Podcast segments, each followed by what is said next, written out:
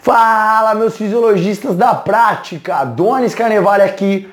E para fechar esse assunto sobre como acontece a dipogênese, ou seja, a formação do, da, do, do, do triacilglicerol no, no adipócito, a, a, o estoque de gordura no tecido adiposo, é simples, nós só, nós só precisamos juntar as duas partes que nós já conhecemos.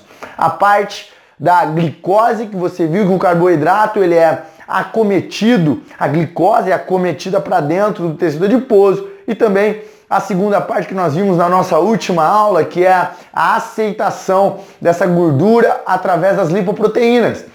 E amigo, amiga, essa aceitação das lipoproteínas, ela pode ser através, obviamente, do que nós falamos da lipoproteica por vários tecidos.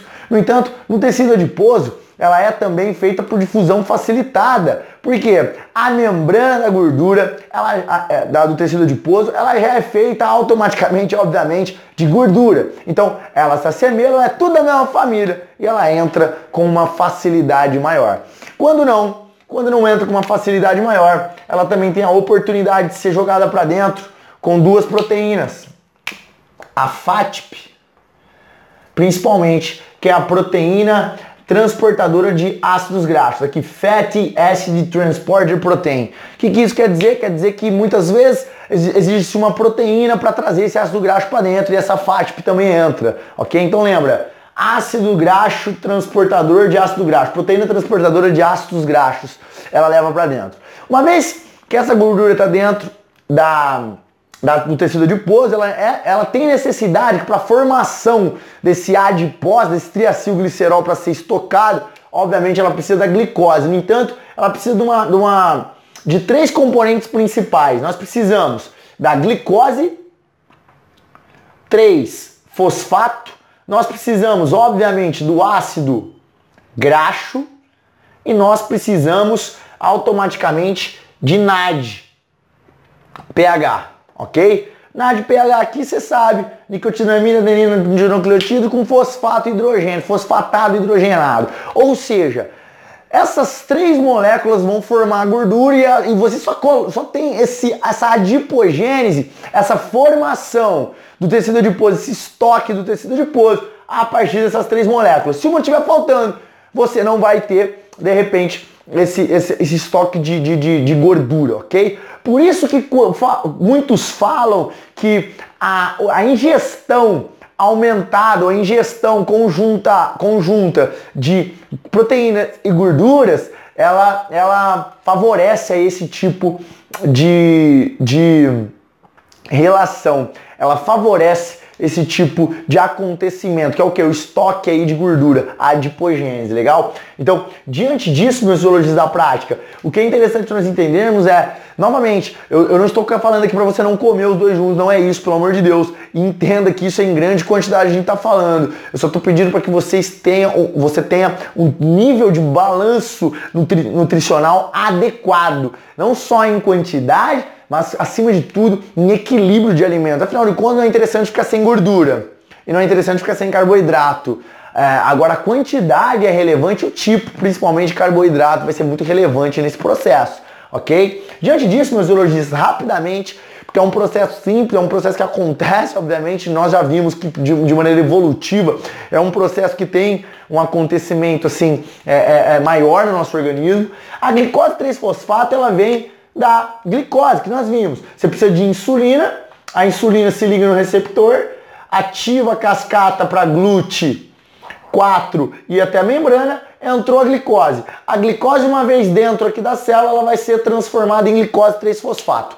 Temos o primeiro, o primeiro componente para ter a adipogênese, para ter o estoque aí de gordura. Vamos colocar no grosso modo para que fique mais palpável.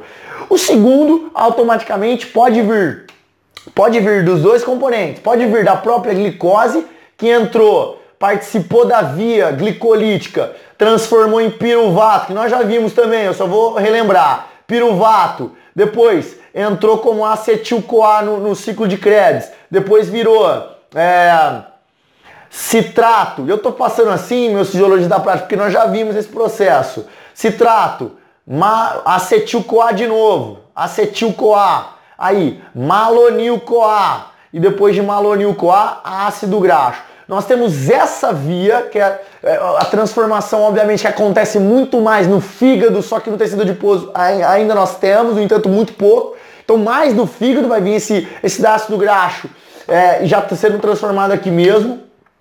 No fígado muito mais, porque ele vai virar VLDL e aí ele vai vir na corrente sanguínea para o nosso, nosso organismo.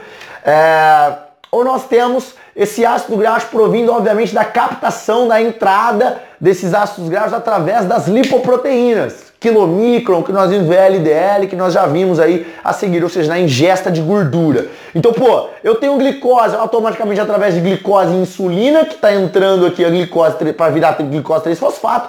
Eu tenho ácido graxo pelas, pelas, é, pela, ou pela via glicolítica, muito mais, muito dificilmente é, dentro do tecido adiposo, no entanto acontece, mas muito mais pela extração, a recepção desses ácidos graxos pelos, pelas lipoproteínas que estão no nosso sangue. E nós temos, é, o, falta nós entendermos onde, de onde vem esse NADPH. E o NADPH também vem indiretamente da glicose. Porque quando nós temos uma ingesta de glicose, eu não sei se já comentei com vocês, nós temos uma via paralela, que é a via das pentoses. E a via das pentoses ela tem esse intuito, formação de gordura. Ela auxilia nessa formação, nessa adipogênese. Por quê? A via das pentoses, que ela é a base de, de glicose, ela vai passando por várias reações e um dos intermediários, um, um dos produtos dessas reações, além de ser ribose, que é puro açúcar, ribose, é também NAD pH. Eu já disse para você em, algum, em alguns, é, algumas aulas, você vai ver futuramente alguns módulos, meus zoologistas da prática, que a via das pentoses também cuida, por exemplo, da renovação celular ela cuida também, ela participa do, do, do, da, da, construção de antioxidantes naturais na nossa própria célula, que são as glutationas. Elas também participam, são uma via importante. Portanto, olha aqui a importância de você ingerir carboidrato e ter glicose porque ela nutre uma via que tem renovação celular, ou seja, morte celular de, de proteínas,